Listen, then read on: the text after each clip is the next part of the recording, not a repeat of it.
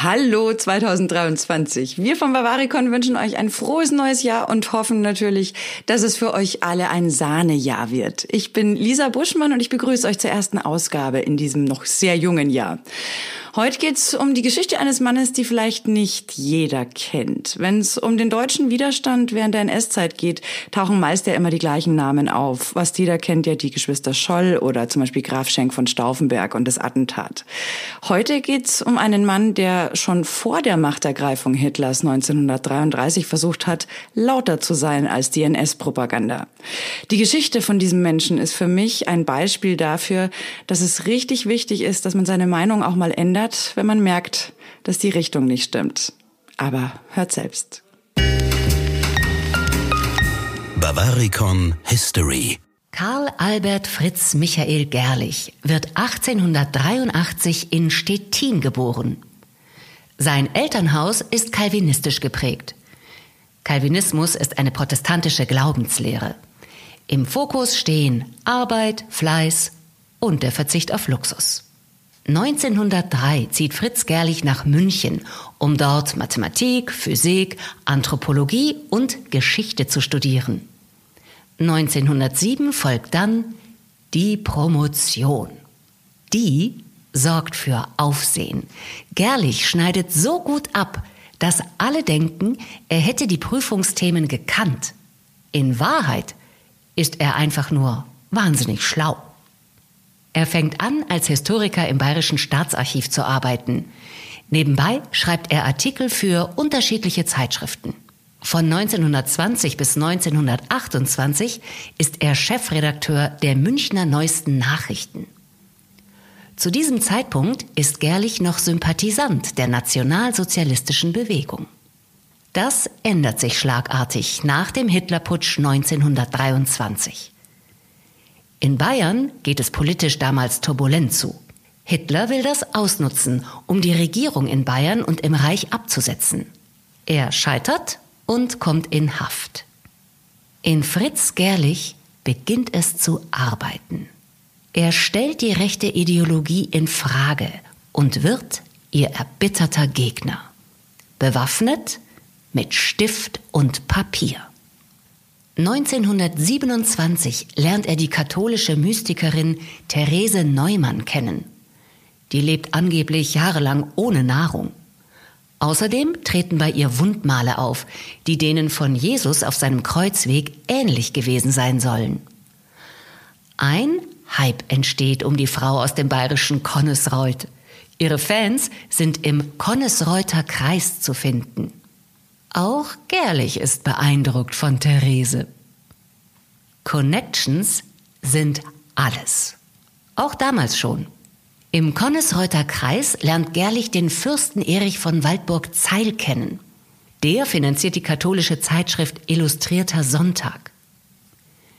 Gerlich übernimmt 1930 dort den Posten als Chefredakteur.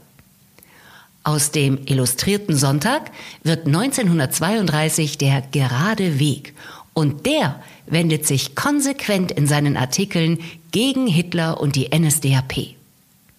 Einmal schreibt Gerlich, Nationalsozialismus heißt Lüge, Hass, Brudermord und grenzenlose Not. Ein auffälliger Look mit roten Lettern und einer eindeutigen Sprache machen den geraden Weg zu einer populären Zeitung mit einer Auflage von über 100.000 Stück. Kurios, Hitler und Gerlich kennen sich persönlich und sie haben Beef. Hitlers völkischer Beobachter erscheint in derselben Druckerei wie der Gerade Weg. Eine Headline im Geraden Weg vom 14. Februar 1932 bezeichnet die Nazis als Hetzer, Verbrecher und Geistesverwirrte.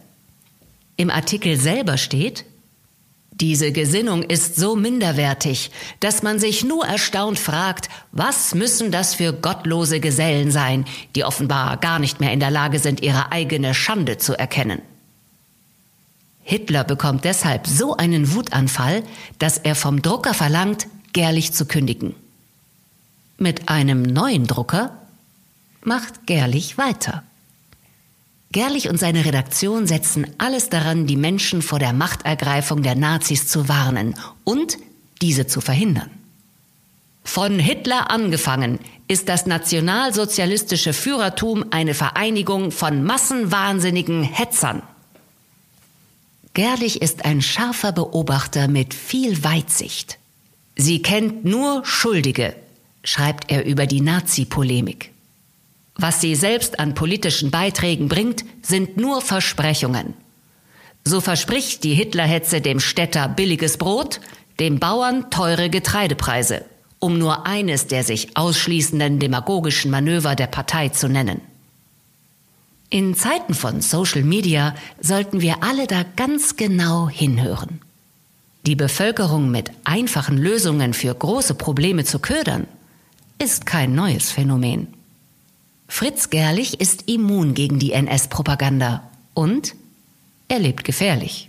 Als die Nazis am 9. März 1933 die Macht ergreifen, stürmen es Atrupps Verlag und Redaktion des geraden Weges. Gerlich wird verhaftet und in ein Münchner Gefängnis gesteckt. Dort erlebt er noch qualvolle Monate, in denen er misshandelt und gefoltert wird. So springt ein SA-Mann ihm mit voller Wucht auf die Hände, damit er nie wieder schreiben kann. Am 30. Juni 1934 wird er in das KZ Dachau gebracht.